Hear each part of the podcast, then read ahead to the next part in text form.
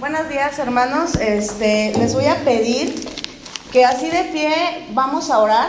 Vamos a pedirle a Dios dirección en esta mañana. Vamos a pedirle a Él que no sea yo la que hable, sino sea Dios. Y sobre todo que sea Dios el que nos hable a nosotros. Yo siempre les digo, no pensemos en quién debió haber venido, no demos codazos, porque esta palabra es para los que estamos aquí. Estamos los que teníamos que llegar y vamos a darle gracias a Dios y vamos a pedirle. Señor, en esta mañana te damos gracias porque tú nos permites estar aquí, Señor. Sabemos y entendemos que tú tienes un propósito y sin duda alguna tú quieres que aprendamos hoy más de ti, Señor. Te pedimos que tú abras nuestros corazones, nuestras mentes, Señor, y que tú seas, Señor, quien guíe mi boca. Que tú seas, Señor, el que me use y hable a través de mí. Que no sea yo, Señor, que no sea mi palabra, sino que sea tu palabra, Señor. Gracias te damos en el nombre de Cristo Jesús. Amén. Pueden sentarse, hermanos. Y bueno, esta predicación se llama Acuérdate de Jesucristo. Y bueno, yo creo que todos nos acordamos de Jesucristo el día de hoy y por eso venimos. Pero fíjense que el día de hoy quiero llegar a cómo nos acordamos de Él. Usualmente nos acordamos intelectualmente. Pensamos, hoy es un día en el que nos acordamos de Jesucristo porque por default cada año hacemos esto. Y a lo mejor nosotros nos acordamos en venir porque es el único domingo que puedo venir. Nos acordamos porque a mí me tocó ver algo de la comida, porque a mí me tocó dar el mensaje, me tocó eh, dirigir la alabanza. Pero a veces nos acordamos ya como algo común. O sea, ya el domingo de resurrección es algo muy común. Y quiero enseñarles en la siguiente diapositiva, si me ayudan, les voy a platicar un poquito y ahorita voy a llegar, eh, les voy a decir a qué quiero llegar con esta imagen.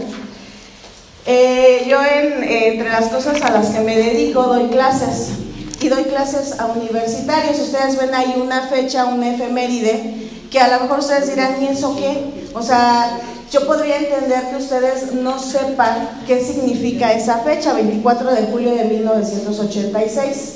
Y es lógico, ¿por qué? Porque esta es una fecha que para mis alumnos sí debería de ser como muy importante, pero quiero decirles a qué voy con esto.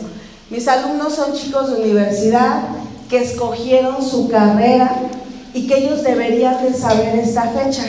Pero hay veces que me tocan grupos muy apáticos de verdad, cuando yo, tomo un grupo donde los chicos no llevan tarea, llevan cualquier cosa, copian, pegan, se pasan las tareas, entonces yo entiendo que tengo un grupo apático y detengo todo y les pregunto, a ver chicos, hoy vamos a hacer una dinámica. Quiero que ustedes me digan por qué estudiaron comercio. Y de repente son tan sorprendentes las respuestas. Llega a pararse uno y dice, yo estudio comercio porque no me quedé en la carrera de chef. Y sale otro y dice, yo porque mi papá tiene la empresa y me dijo que no puedo estudiar otra cosa porque esta es la carrera y esto es lo que nosotros a lo que nos dedicamos. Y sale otro y dice, yo estudio comercio porque a mí me dijeron que aquí se gana mucho dinero. Y peor aún, ¿no? Los que salen por ahí nos dicen, yo estudio comercio porque se viaja mucho y nosotros decimos, no, no viajamos mucho los de comercio, importamos cosas, pero de que viajamos no viajamos. O sea, y entonces a lo que voy con esto es que ya con eso yo voy midiendo al grupo y voy viendo que el grupo no está ahí por pasión, que ese grupo no me va a dar más. ¿Por qué? Porque está ahí por, porque tiene que estar.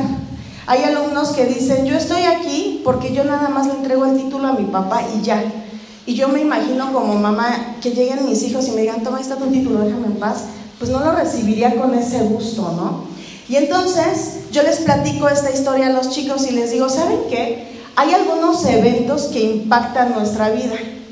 Este evento es la razón por la que ustedes y yo eh, nos dedicamos a una carrera internacional. Si este evento no hubiese sucedido, no existirían las carreras de comercio. Y es que es un evento en el cual México abre sus, sus mercados y inicia todas esas negociaciones internacionales. Si eso no hubiera pasado, créanme que yo estaría haciendo otra cosa.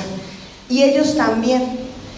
Y entonces, yo con lo que, a lo que quiero llegar con esto, hermanos, es que hay eventos que marcan generaciones. En este caso, ese evento ha marcado la generación de ellos, por eso es que algunos le están estudiando y después vendrá otro más que estudie esa carrera y así sucesivamente. En mi caso, pues me gustaría que mis hijos se dedicaran a eso si les gustara, pero pues si no, pues no pasa nada. Pero ese sería un evento que seguiría marcando esas generaciones. ¿A qué quiero llegar con esto? Quiero que en la siguiente diapositiva, si me ayudan, lo que yo estoy haciendo es una analogía. Las analogías son una representación con otro caso de un caso que nosotros tenemos. Y la analogía a la que quiero llegar es el evento que marca la diferencia o que impacta la generación de los cristianos. Yo les decía hace un momento, ese evento que acaba de pasar, ese efeméride, ustedes no están obligados a saber que existe. Yo siempre digo una frase, yo pude haber muerto sin saber que existía y no pasa nada. Pero ¿qué pasa cuando tú decides, como esos chicos universitarios, ellos decidieron su carrera, cuando tú decides ser cristiano? Si hay un evento que debe de impactar tu vida. Y entre todos los eventos que hay, la crucifixión y todo, este es el evento que impacta nuestra creencia, la resurrección. Pero aquí tendría que yo preguntarles como a los alumnos, ¿qué significa para ustedes la resurrección? Es decir, yo les preguntaría, ¿por qué estás aquí hoy? Y a lo mejor voy a tener respuestas como las de mis alumnos, ¿no? Pues es que yo, yo pasaba por aquí y dije, pues bueno, van a dar desayuno. Y suena fuerte, ¿no? Pero puede haber quien sí. Dice, habrá alguien que diga, pues yo la verdad me la paso solo siempre y es el día que convivo con todos y qué padre, ¿no? O sea, por eso estoy aquí. Y no falta el que diga, yo llevo años de ser cristiano y pues todos los domingos se hace esto. Pero realmente, realmente entiendes el significado de la resurrección? Acabamos de leer la carta de Timoteo, segunda carta a Timoteo, y algo que quiero, quiero platicarles de esta carta de Timoteo es la última carta de Pablo que escribe precisamente a Timoteo. Y Pablo escribe esta carta desde la cárcel. Pero la diferencia primera de Timoteo es que en esta carta Pablo ya sabe que va a ser ejecutado. Es como su última voluntad. ¿Y te imaginas escribir tu carta como la última voluntad? Muchos la escriben pensando en te dejo tal, ¿vas ¿qué vas a hacer con esto? No, no, no. Si ustedes revisan lo que acabamos de leer en primera, en segunda de Timoteo, pues esta carta es tal cual su última voluntad de Timoteo, pero específicamente, perdón, de Pablo hacia Timoteo. Esta carta se escribe más o menos en el año 65 después de Cristo. Quiere decir que tiene un peso fuerte, que había persecuciones, que todavía teníamos discípulos por ahí escondidos y que esa es la razón por la cual creemos que Pablo fue preso. Y entonces nos vamos específicamente al versículo número 8 y le dice Pablo a Timoteo, acuérdate de Jesucristo, del linaje de David resucitado de los muertos conforme a mi evangelio, en el cual sufro penalidades hasta prisiones a modo de malhechor. Mas la palabra de Dios no está presa. Y esa palabra de malhechor yo creo que la repetimos mucho el día viernes, ¿no? ¿Cómo fue crucificado Cristo como un malhechor? Y se repitió con sus discípulos. Eso no quiso decir que la crucifixión de Cristo cambiara la, la vida de ellos. Sí la impactó, pero ellos tenían una esperanza en Cristo.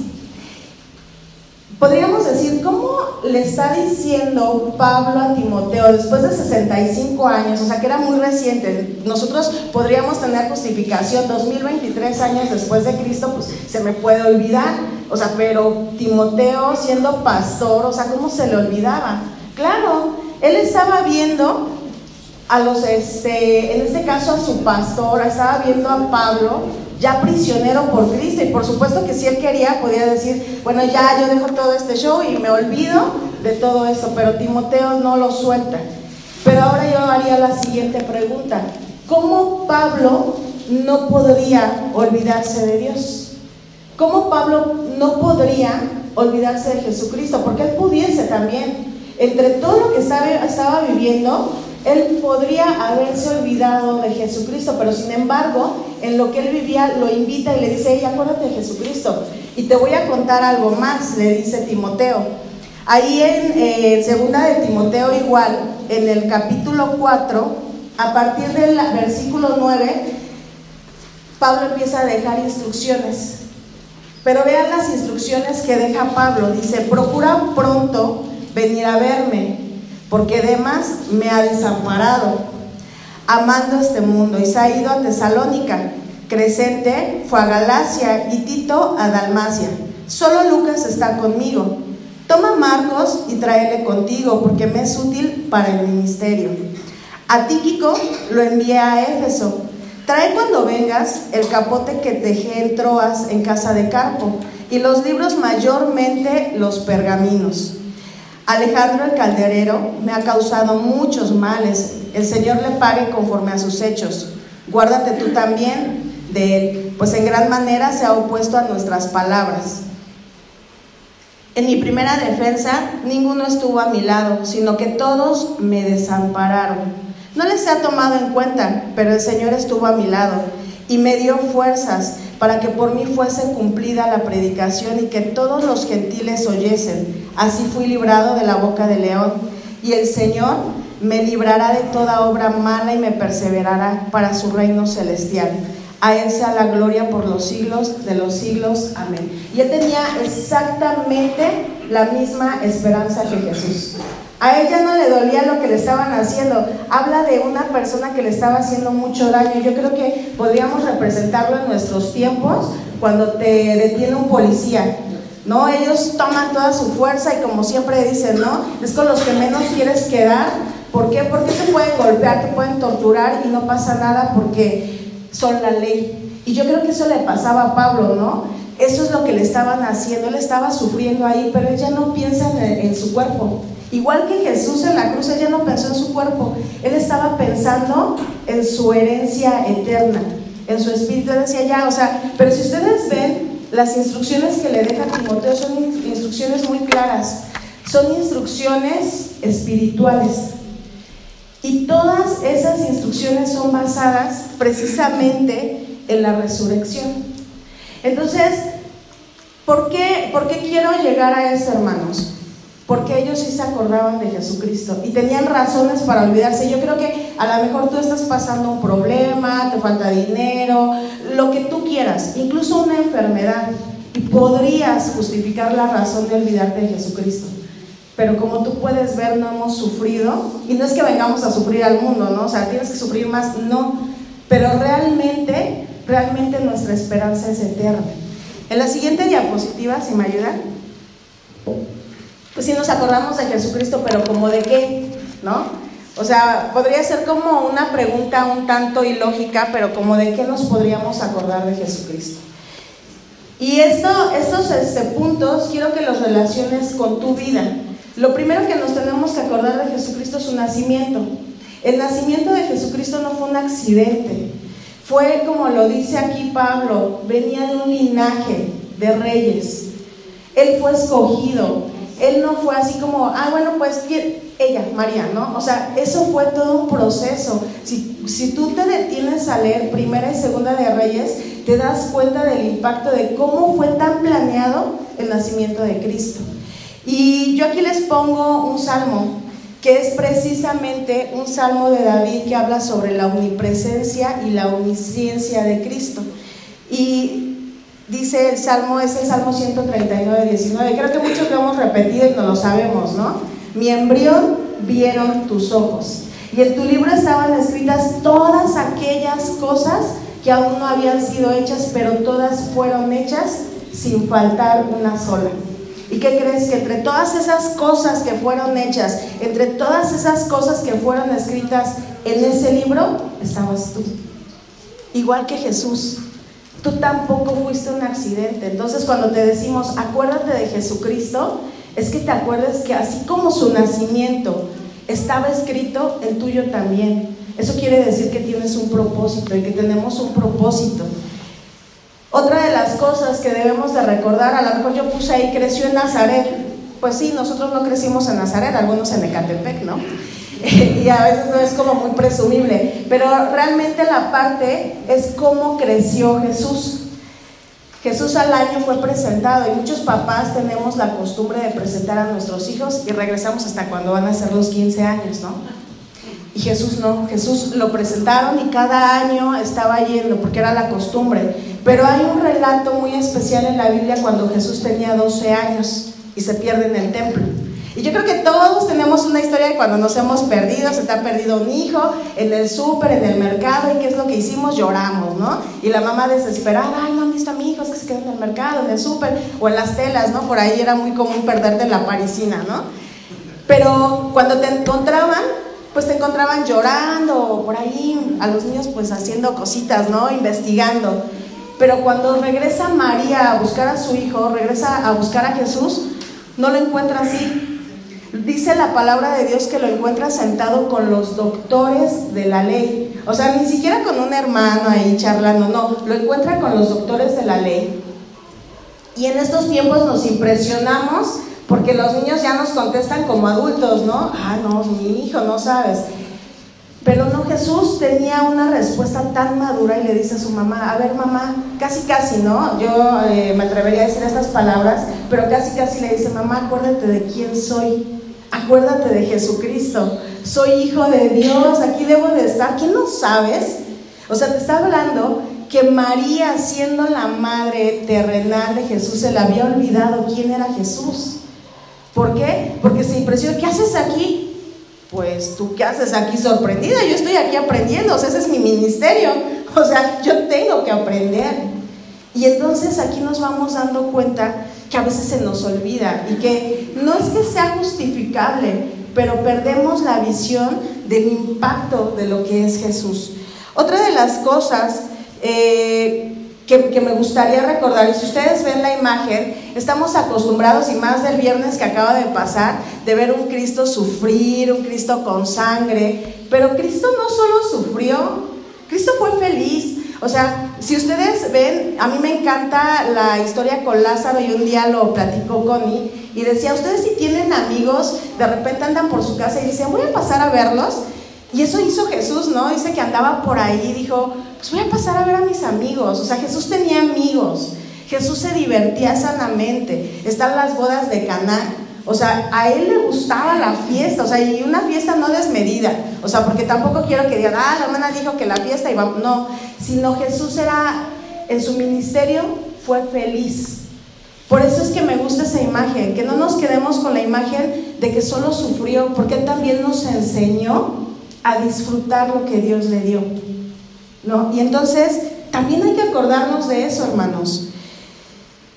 Pero dentro de todo lo que él pasó, quizá igual que tú, igual que yo, él desde pequeño fue fue, rechazado, fue traicionado, fue falsamente acusado, fue burlado, fue despreciado, fue perseguido y condenado a morir como un criminal. Y también, igual que tú y que yo, oró esperando no vivir un sacrificio. Pero cumplió la voluntad de su Padre, él fue obediente. Y a lo mejor tú estás pasando algo de lo que acabo de decir y eso te justifica para ser una víctima y no es cierto. No es cierto, hermanos, porque dentro de todo lo que él pasó, él cumplió la voluntad y tú tienes un propósito aquí y debes de cumplir la voluntad de Dios que tiene para ti. Y seguramente, si tú ya aceptaste a Cristo en tu corazón, tienes ese Espíritu Santo que te habla y te dice, hey, eso está mal. Que a veces nos hacemos sordos es muy diferente, pero sí está ahí, sí está presente. Él, a pesar de todo lo que vivió, nunca se amargó, hermanos. Incluso él murió por sus amigos y por sus enemigos. Y está el ejemplo del centurión. Yo me imagino que el centurión, pues si estaba ahí, pues fue de los que lo escupió, le pegó, le gritó, le dijo. Pero cuando Jesús entrega su espíritu, dice, este hombre verdaderamente era y es el primero en creer.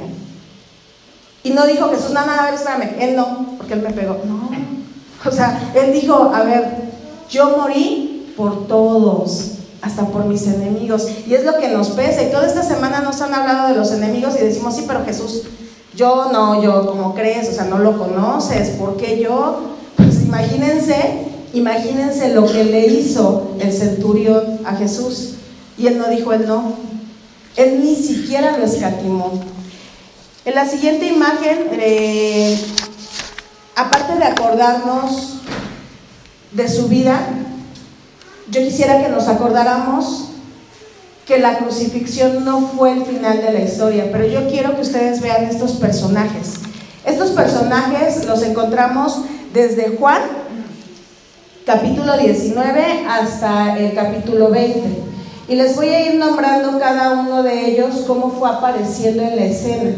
Cuando dice la palabra de Dios que cuando Jesús muere y pasa todo esto, llega José de Arimatea. Y específicamente lo dice así en Juan 19:38.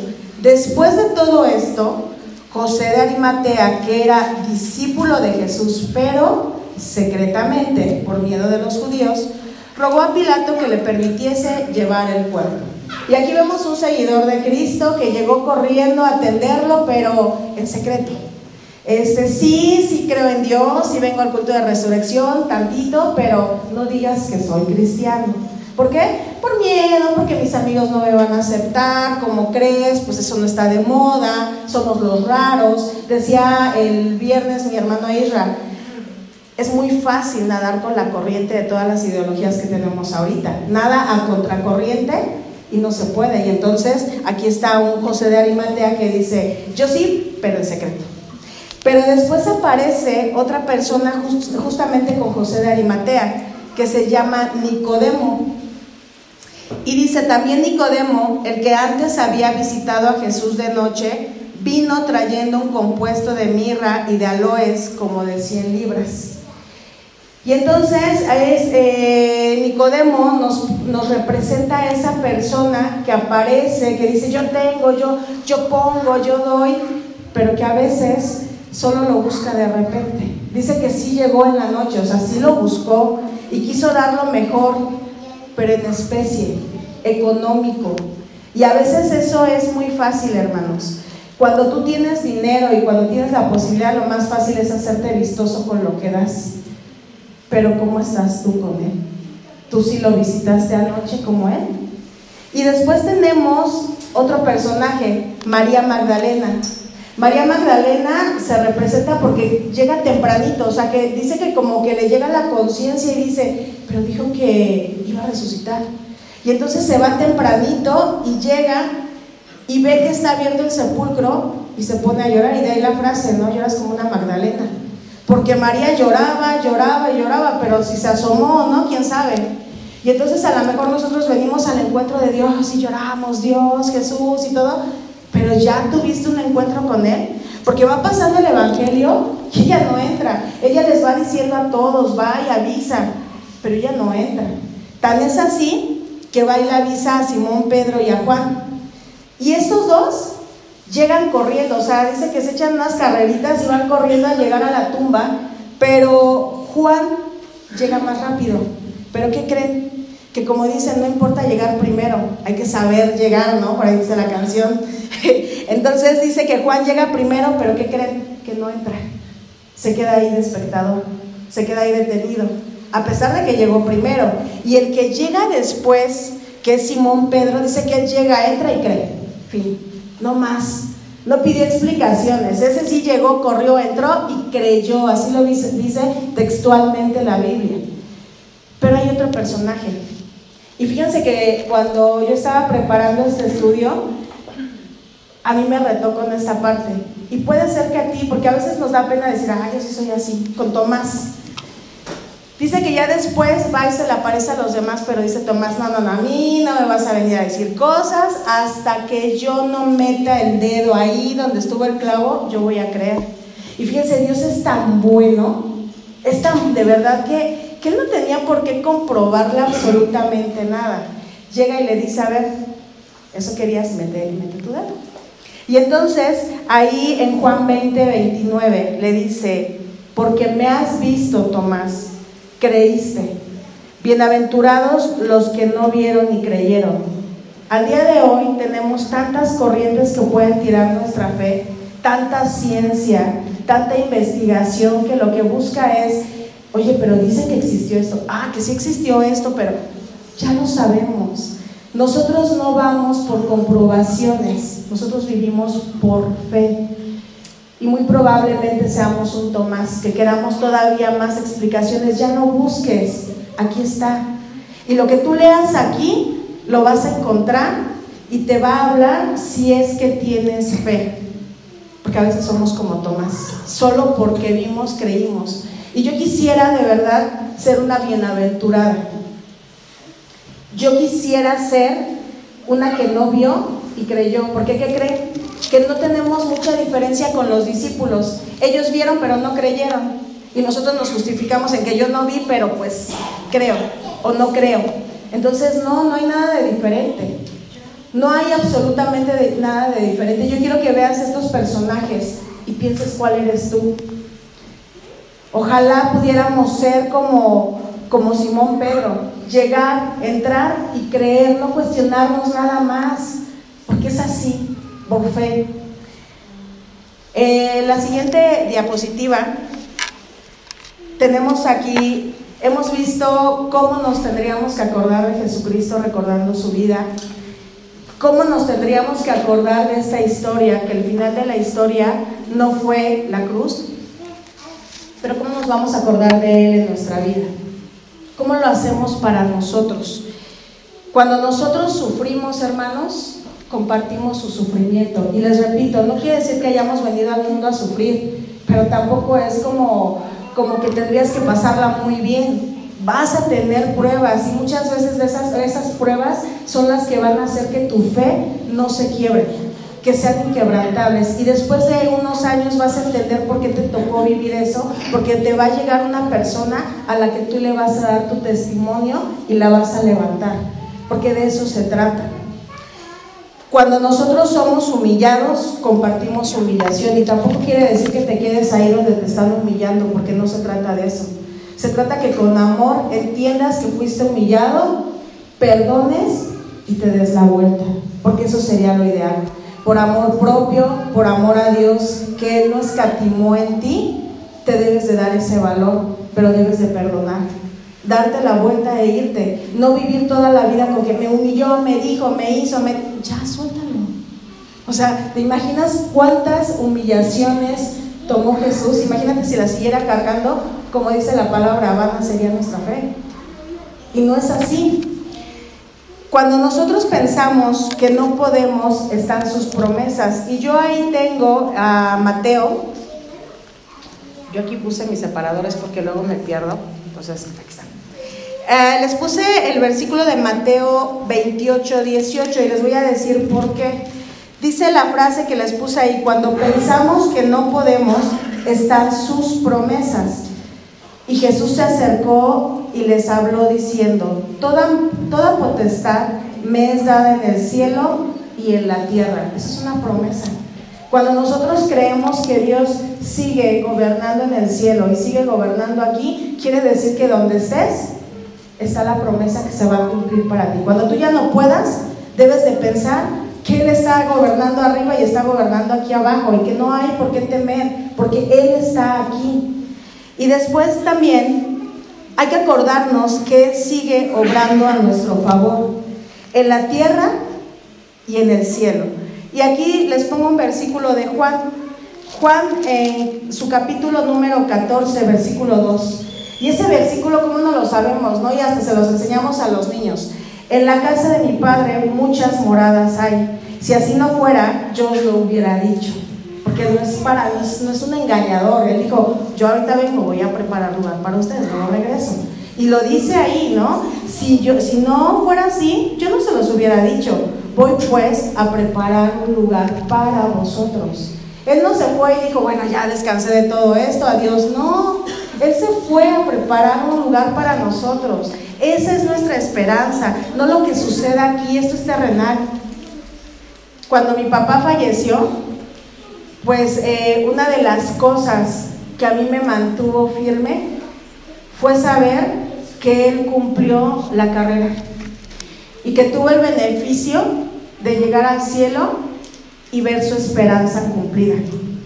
Y entonces el dolor que él sufrió aquí, porque sufrió mucho, yo lo compenso con eso. Y cada vez que me acuerdo de él y quiero llorar y quiero sufrir, yo me acuerdo y digo, wow, lo que mi papá está viendo. Mi papá cumplió su, lo, que él esperaba ver. Esa era su esperanza. Él ya no le dolía tampoco el cuerpo. Yo digo, qué bello es llegar a esto. Que estos versículos que nos sabemos de memoria ya no sean nada más como uno más. Que realmente te acuerdes del significado de ellos. Y eh, por último, tengo otros dos versículos donde dice que Jesús intercede por nosotros. Y así nos podríamos ir porque hay tanta, tanta promesa, tanta bendición en la palabra de Dios que de verdad encuentras un versículo y te vas a otro y te vas a otro. Y este versículo es Romanos 8, 34. En Romanos 8, 34 dice, ¿quién es el que condenará? Cristo es el que murió, más aún el que también resucitó, el que además está a la diestra de Dios, el que también intercede por nosotros. Y por último, hermanos, no nos cansemos de hacer el bien, eso es lo más difícil. Nos cansamos de hacer el bien porque decimos, la gente no me ayuda, o sea, eh, me caen mal porque como decimos, no, se ponen hasta de apechito para que te caigan más mal. Y no es así, hermanos, no nos cansemos de hacer el bien. Dice Hebreos 12, del 1 al 4, y eh, se los voy a leer rápidamente. No se los voy a leer del 1 al 4, ustedes anoten la cita y solo voy a tomar en específico el versículo 3. Considerar aquel que sufrió tal contradicción de pecadores contra sí mismo, para que vuestro ánimo no se canse hasta desmayar, porque aún no habéis resistido hasta la sangre combatiendo contra el pecado. Jesús sí, Jesús sí combatió el pecado con sangre y resistió con sangre. Tú no. Tú nada más tienes problemas aquí, a lo mejor hasta una enfermedad. Sí, pero es lo que nos tocó. No nos cansemos, hermanos, de hacer el bien, que realmente esta, esta, este acto de Jesús, la resurrección, tenga un, realmente un impacto en nuestra vida, que tenga un significado Dice en 1 Corintios 15, 14, y si eso no hubiese pasado, vana sería nuestra fe, que nuestra fe no sea vana. Démosle ese significado y ese valor a la resurrección el día de hoy, porque es hoy el día que Dios nos ha permitido entender esto. No sabemos si lleguemos a mañana, pasado. Es más, no sabemos si tengamos otro culto de resurrección juntos. Porque la vida es así, porque Dios es así, porque Él tiene sus planes pero tal cual te está pidiendo que hoy tú le des un significado a esa resurrección, que no sea un culto más. En la última imagen quiero leérselos textualmente para que no se me vaya alguna palabra, enfocándonos a acordarnos de Jesucristo, porque en la analogía que les hacía con los universitarios, ustedes también decidieron ser cristianos. Quiero pensarlo. Y cristiano es el que sigue a Cristo y el que cree en esa pasión que él vivió y si entonces decidimos seguir a Cristo, este evento debe de impactar nuestra fe. Este evento debe ser un referente en nuestra vida. Acuérdate que Él triunfó resucitando de entre los muertos. Su humillación fue su exaltación. La cruz no fue el final de la historia. Hay resurrección y esa palabra es un hecho. El Cristo resucitado vive en nosotros y con nosotros para darnos esperanza. Hermanos, que la esperanza de la resurrección de Cristo esté en nosotros. Como les decía al inicio, no pienses en quién debió estar, es para ti. Dios te ama tanto que Él está diciendo, yo te estoy dando esperanza con la resurrección que estamos festejando el día de hoy. Festéjala en tu corazón conforme tú lo sientas. Llénate de esa resurrección que es el vencimiento de Cristo. Que Dios les bendiga, hermanos.